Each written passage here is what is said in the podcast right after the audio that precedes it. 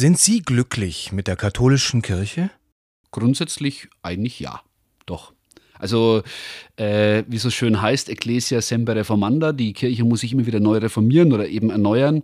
Äh, das ist klar, ich bin nicht glücklich mit jedem Winkel, mit jedem Detail, aber, aber insgesamt bin ich da total zufrieden. Ja. Was heißt für Sie katholisch? Ja, gut, jetzt gibt es natürlich die, die schöne Theologenantwort, ne, weil katholisch kommt ja eigentlich von allumfassend, ja. Also es ist nicht einengend. Also natürlich ist die spezifisch katholische Ausprägung äh, meiner Konfession mir schon persönlich sehr wichtig. Und das bleibt jetzt nicht nur äh, hängen am Weihrauch oder an den schönen Gewändern oder was. Äh, es gibt da sehr viele Details, ob das jetzt auch die Heiligenverehrung ist. Mir persönlich ist auch Beziehung zu Maria was ganz wichtig ist. Das finde ich so sympathisch, dass äh, in Maria sinnbildlich eigentlich auch der Mensch nochmal so wichtig ist und wertvoll ist und von Gott auch so wertvoll gesehen wird.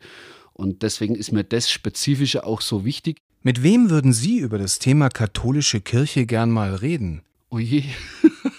ja, also ich rede eigentlich ständig mit allen möglichen. Ich habe jetzt mit dem Pizzabäcker erst wieder drüber geredet, also der, der in der Kneipe bedient oder so und äh, der jetzt aus der Kirche ausgetreten ist. Und ich merke halt immer, äh, mir gefällt es dann auch gerade mit kritischen Menschen zu reden und ihnen auch ein bisschen meine Erfahrung und mein Bild von Kirche zu zeigen. Stellen Sie sich vor, Sie haben 30 Sekunden Zeit. Was würden Sie dem Papst sagen? Es reichen 30 Sekunden einfach nicht. Ähm, also ich möchte weg von irgendwelchen frommen Floskeln. Ich glaube, äh, das ist lächerlich, in 30 Sekunden was zu sagen. Wenn ich 30 Sekunden Zeit habe, würde ich einfach nur sagen, Grüß Gott. Wenn, würde ich mir wünschen, dass er sich mal richtig Zeit nimmt für ein Gespräch. Noch ein Gedankenspiel. Sie dürften Papst spielen. Was würden Sie tun oder anordnen? Gut, ich meine, ich, ich habe da keinerlei Ambitionen, äh, habe doch wohl wenig Chancen dafür.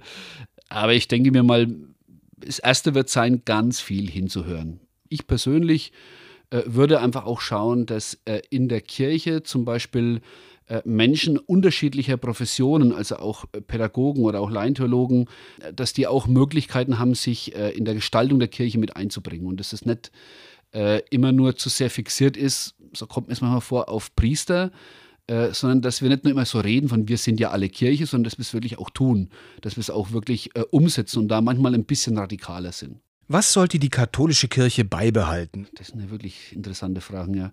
Also die katholische Kirche sollte relativ viel beibehalten. Also zum Beispiel diese Emotionalität des Glaubens, also was durch verschiedene Varianten beeinflusst wird. Also die, die Bedeutung von Heiligen, also auch von Menschen, die in besonderer Weise ihren Glauben gelebt haben. Solche Beispiele von, von Lebensbildern auch weiterzutragen, das darf die katholische Kirche beibehalten. Von Martin Luther King gibt es den berühmten Ausspruch I have a dream.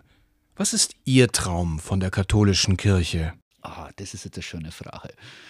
Also ein, ein Traum ist zum Beispiel der, dass es äh, nicht mehr Menschen in der katholischen Kirche gibt, die meinen, feststellen zu können, was jetzt katholisch ist und was nicht, sondern dass wir da lernen, zu einer ganz großen Offenheit zu kommen, dass wir das auch sein lassen können, wenn Leute mal vielleicht eine sehr konservative Ausrichtung haben, dass man aber in gleicher Weise es auch sein lassen kann, wenn man mal eine etwas fortschrittlichere Ausrichtung hat und dass wir da mehr das, äh, die Gemeinsamkeiten uns auch nochmal anschauen, dass wir dann zu einer größeren Weite auch finden.